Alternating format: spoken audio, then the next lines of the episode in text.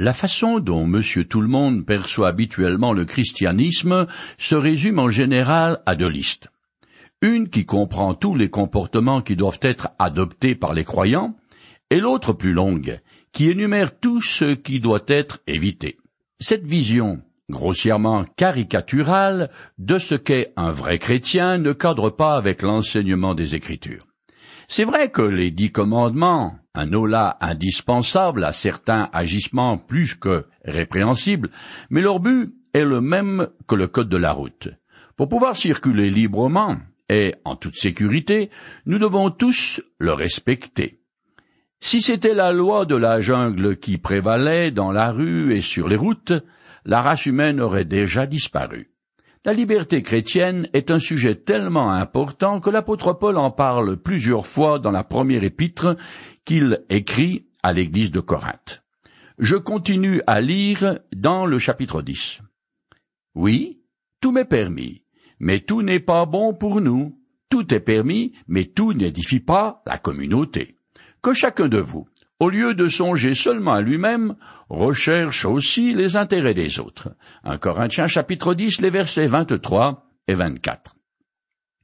Les textes sacrés donnent des directives dans beaucoup de domaines, c'est vrai, et en particulier sur tout ce qui touche ma relation avec Dieu et avec autrui. Cela dit, les Écritures sont muettes sur de très nombreux sujets. Par exemple, on sait que les premiers chrétiens se demandaient s'ils pouvaient continuer à assister à certaines rencontres athlétiques qui se déroulaient au Colisée.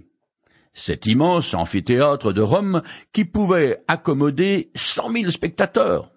Il est probable que l'apôtre Paul a dû y aller parce que dans ses illustrations, on se rend compte qu'il est très familier avec les règles qui gouvernent le monde du sport. Comme sur le sujet de la liberté chrétienne, il n'est guère possible de rédiger un livre qui couvrirait tous les cas de figure possibles et inimaginables, on est obligé de respecter certains principes. Je peux faire tout ce que je veux qui n'est pas interdit par la morale et les Écritures, mais par amour pour les autres, je dois considérer ce qui est avantageux pour eux et ce qui les édifie. Ma liberté d'action doit être gouvernée par les autres qu'il m'est interdit de foncer, que je dois respecter et aimer parce que leurs droits sont tout aussi importants que les miens.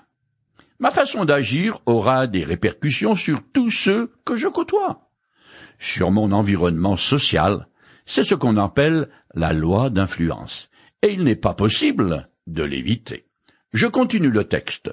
Vous pouvez manger de tout ce qui se vend au marché, sans vous poser de questions, par scrupule de conscience sur l'origine de ces aliments. Car la terre et ses richesses appartiennent au Seigneur. 1 Corinthiens chapitre 10, les versets 25 et 26. Paul revient à nouveau sur la consommation de la viande qui à cette époque provient le plus souvent des sacrifices offerts aux faux dieux dans les temples païens. Ces viandes étaient vendues sur le marché, mais également consommées sur place dans le temple lors de fêtes organisées à différentes occasions. Le fait de ne pas y participer pose un véritable casse-tête aux chrétiens, car c'est s'opposer aux conventions sociales, ce qui n'est pas sans conséquences familiales ou économiques. Paul a déjà dit qu'il faut éviter de faire bonne chère dans le temple au milieu des païens idolâtres, afin de se garder des tentations et de ne pas offenser qui que ce soit.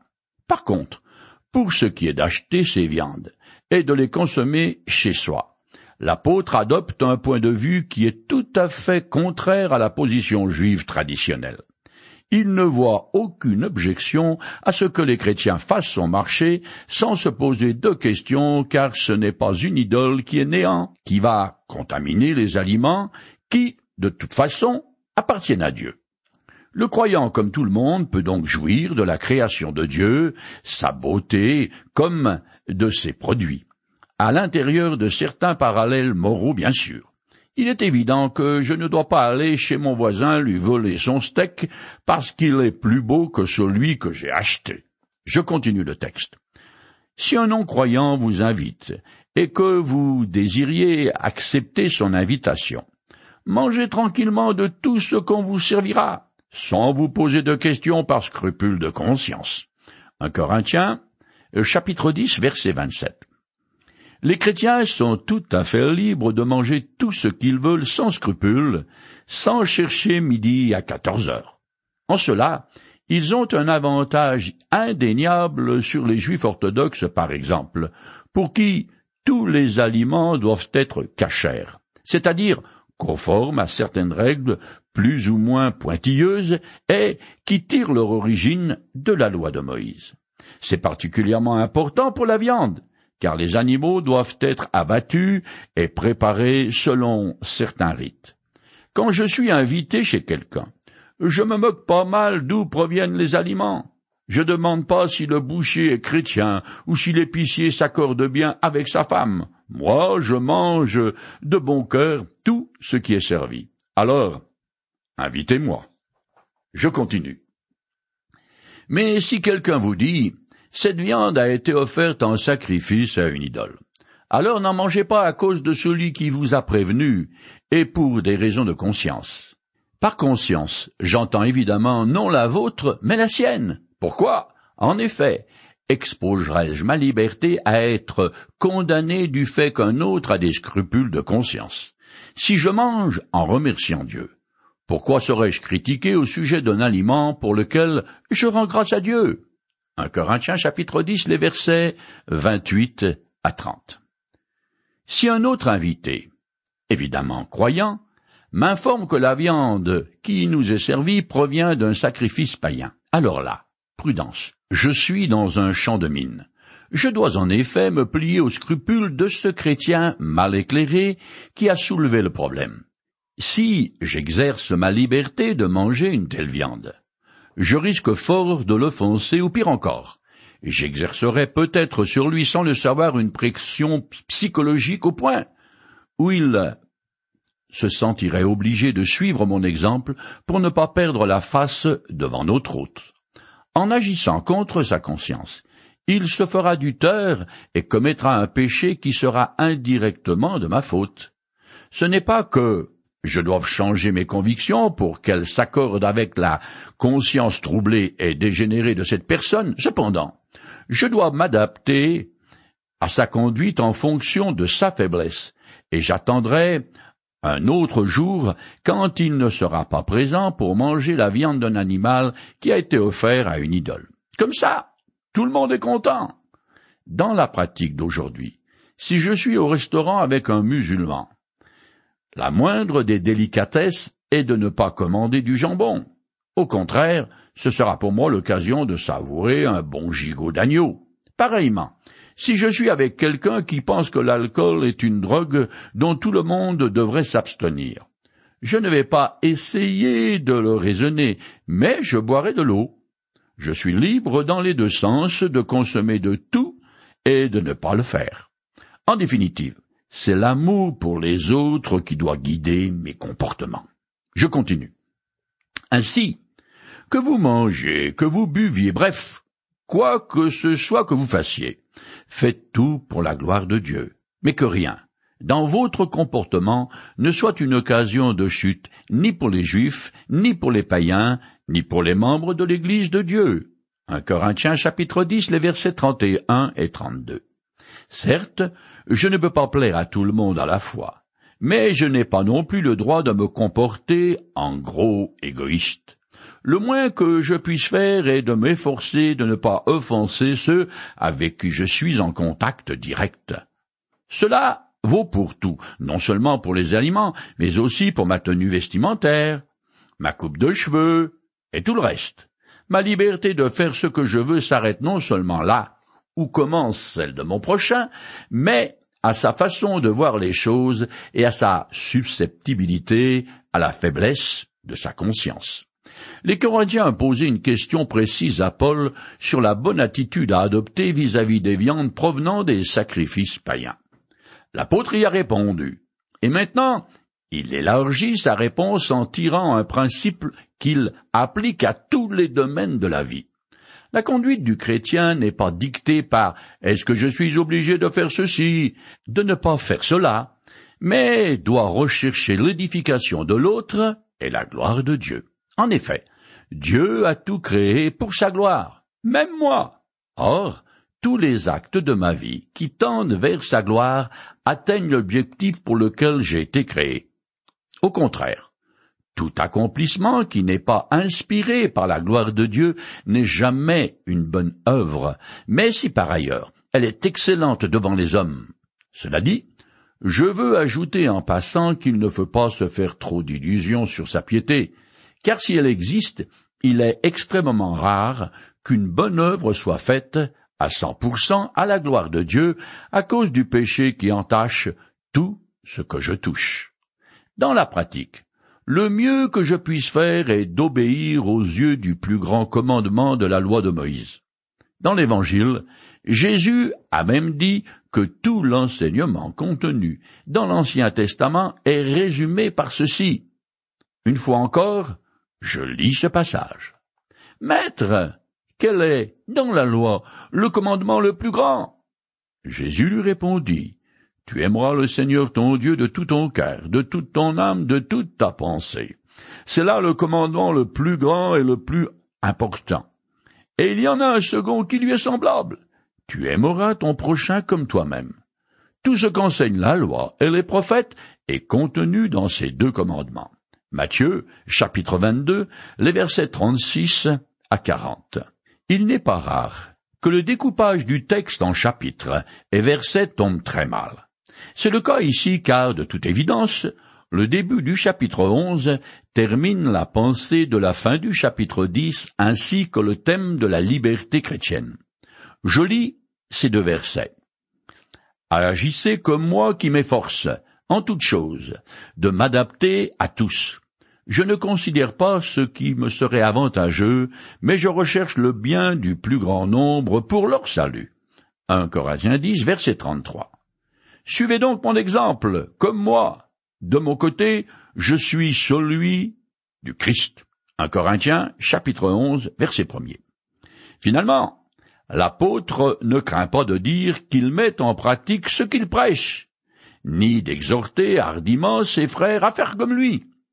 Ici, c'est plus précisément pour ce qui concerne le vaste domaine des libertés chrétiennes, mais c'est toute sa manière de vivre qui donne un exemple à deux autres églises. Dans Philippiens chapitre 3 verset 17, dans 1 Thessaloniciens chapitre 1 verset 6 et 2 Thessaloniciens chapitre 3 verset 7 et 9.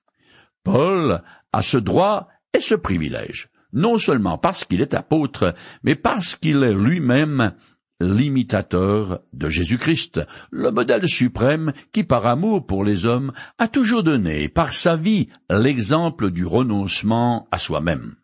Paul était un homme des plus remarquables, un être exceptionnel. Il n'y avait pas, semble-t-il, la moindre parcelle d'égoïste en lui, car il ne vivait que pour la gloire de Dieu, et donc pour le bien des autres, cherchant à les conduire au Christ afin qu'ils soient sauvés ou édifiés. Je continue le chapitre 11. Je vous félicite de vous souvenir de moi en toute occasion et de maintenir fidèlement les instructions que je vous ai transmises. 1 Corinthiens chapitre 11 verset 2. Comme un père est fier de son enfant obéissant, Paul est fier des Corinthiens parce qu'ils lui ont fait savoir soit dans leurs lettres, par l'entremise de leurs porte-parole, qui lui sont fidèles ainsi qu'à son enseignement. Il s'agit des principes de la foi en Jésus-Christ que l'apôtre leur avait communiqués. Ce sont des instructions transmises, non pas inventées. Paul les a reçues du Saint-Esprit ou du Seigneur, et il en est le dépositaire et le messager. L'apôtre apprécie sans aucun doute la bonne volonté des Corinthiens à son égard, mais ce qu'il veut par-dessus tout, c'est que leur conduite soit en accord avec leur vocation chrétienne. Comme prélude à son exhortation, il va poser un enseignement théologique qui va lui servir de fondement sur lequel il va construire la suite de son épître. Les admonitions de l'apôtre qui vont suivre au chapitre 11, les versets 3 à 16, sont toutes fondées sur les morses du temps us et coutumes qui varient dans leur expression d'une époque à l'autre et de nation à nation. De nos jours, ces morses n'ont plus d'application littérale. Par contre, l'esprit de ces enseignements subsiste et il est aussi invariable qu'important. L'apôtre va parler des couvre-chefs dans l'Église. Or, à cette époque, il faut savoir que pour rien, les hommes et les femmes juifs portaient des voiles. Les Romains faisaient de même. Les Grecs, par contre, offraient des sacrifices nu-tête.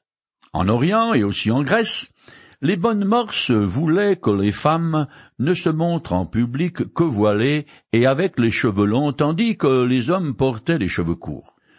Tout usage contraire était considéré inconvenant, voire immoral. Il y avait des traditions différentes parmi les femmes de l'église de Corinthe, et certaines d'entre elles assistaient au culte sans voile, en se fondant, sans doute, sur le principe de la liberté chrétienne et de l'égalité de l'homme et de la femme devant Dieu. Mais même si ces principes sont vrais, l'apôtre blâme leur application dans l'assemblée de Corinthe. Je continue. Je voudrais cependant attirer votre attention sur un point. Le Christ est le chef de tout homme, l'homme est le chef de la femme, le chef du Christ, c'est Dieu. 1 Corinthiens chapitre 11 verset 3. Dans tout ce passage, Paul va utiliser plusieurs fois le même terme képhalé, qui a donné en français le mot céphalé. Selon le contexte, képhalé signifie tête, qui est la partie du corps qui dirige, ou encore chef qui donne l'idée de soumission. Il est utile de savoir que l'apôtre aurait pu utiliser d'autres mots grecs qui renvoient à la notion d'autorité, mais il ne l'a pas fait car il veut évidemment éviter de trop fortes connotations d'autoritarisme. C'est judicieux de sa part, car le sujet qu'il aborde est particulièrement délicat et encore plus pour nous en ce début du XXIe siècle en Occident. Ailleurs, dans cette lettre, ainsi que dans une autre épître, l'apôtre énonce la subordination de Jésus-Christ à Dieu de plusieurs manières. Dans l'Évangile, nous lisons des paroles quelque peu mystérieuses et qu'il ne nous est pas possible de vraiment comprendre car elles touchent au cœur même de la Trinité. En effet, Jésus a dit à ses disciples, Moi et le Père, nous sommes un, et d'autre part, si vous m'aimiez, vous seriez heureux de savoir que je vais au Père, car le Père est plus grand que moi. Jean chapitre 10, verset 30 et chapitre 14, verset 28. Dans l'Épître aux Philippiens, Paul décrit la soumission volontaire du Christ. Je lis ce texte. Jésus-Christ, lui qui, dès l'origine, était de condition divine, ne chercha pas à profiter de l'égalité avec Dieu, mais il s'est dépouillé lui-même, il a pris la condition du serviteur, il se rendit semblable aux hommes en tout point, et tout en lui montrait qu'il était bien un homme il s'abaissa lui-même en devenant obéissant jusqu'à subir la mort, oui, la mort sur la croix. Philippiens chapitre 2, les versets 6 à 8.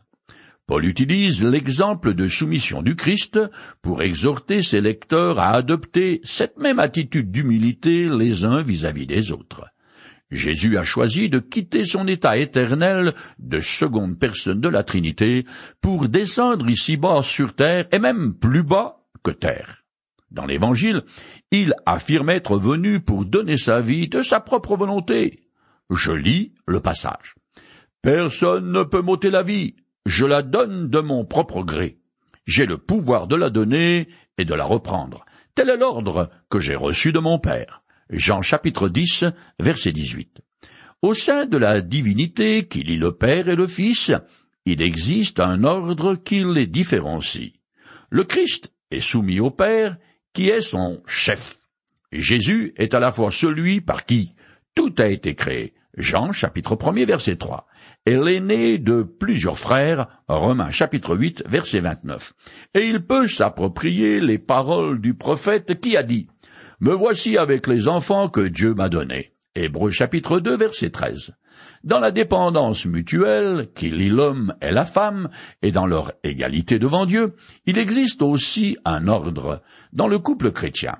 La femme est soumise à son mari, mais l'autorité de l'homme est significativement modifiée parce qu'il est lui-même soumis au Christ.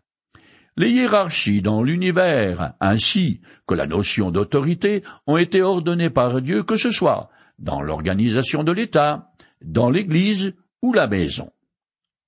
Dans l'ordre normal des choses et de la création, tout être humain devrait avoir Jésus-Christ pour chef. Dans la réalité, l'immense majorité des hommes est soumise à toutes sortes de vices, comme l'argent, l'alcool et d'autres passions. Dans le premier livre des Confessions, Saint Augustin a écrit que le cœur de l'homme est tourmenté jusqu'à ce qu'il trouve le repos en Jésus. Tous ceux qui, à l'exemple de Paul, ont accompli de grandes œuvres pour Dieu avaient le Christ pour maître. Je continue le texte. Si donc un homme prie ou prophétise la tête couverte, il outrage son chef. Un Corinthiens, chapitre 11, verset 4. Paul énonce une vérité qui n'explique pas parce qu'elle est évidente.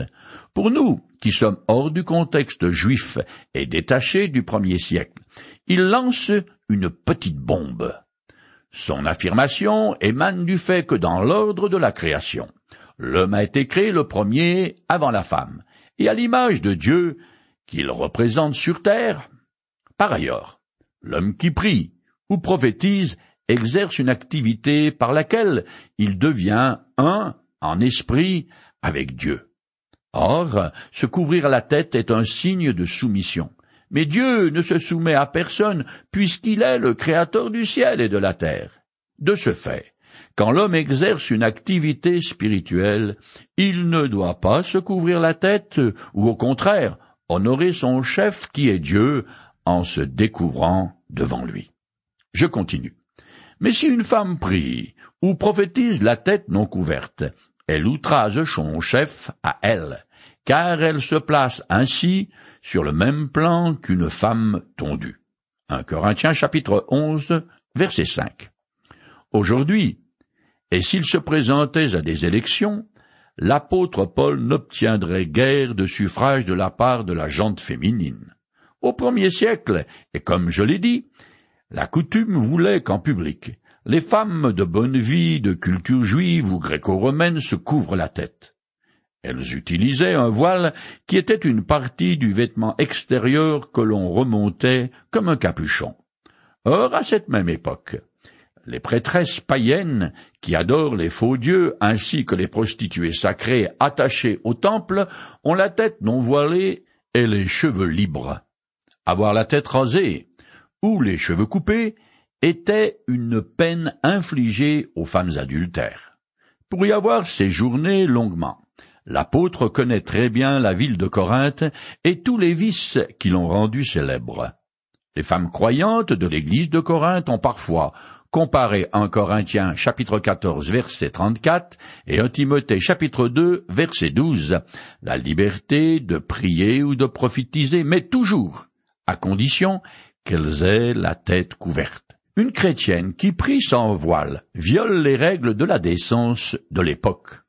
En agissant de la sorte, elle déshonore son mari et répudie son autorité. Les cheveux longs, ce voile naturel de la femme était considéré comme l'honneur du mari, car ils expriment sa dépendance à son égard. Je sais bien que je suis en train de ramer à contre-courant, mais dans l'ordre de la création, Adam a été créé le premier, et Ève ensuite, pour qu'elle soit son aide et son soutien. C'est ainsi que Dieu l'a voulu, et il demande à ce qu'on respecte sa volonté ceux qui choisissent d'en faire à leur tête devront aussi en subir les conséquences.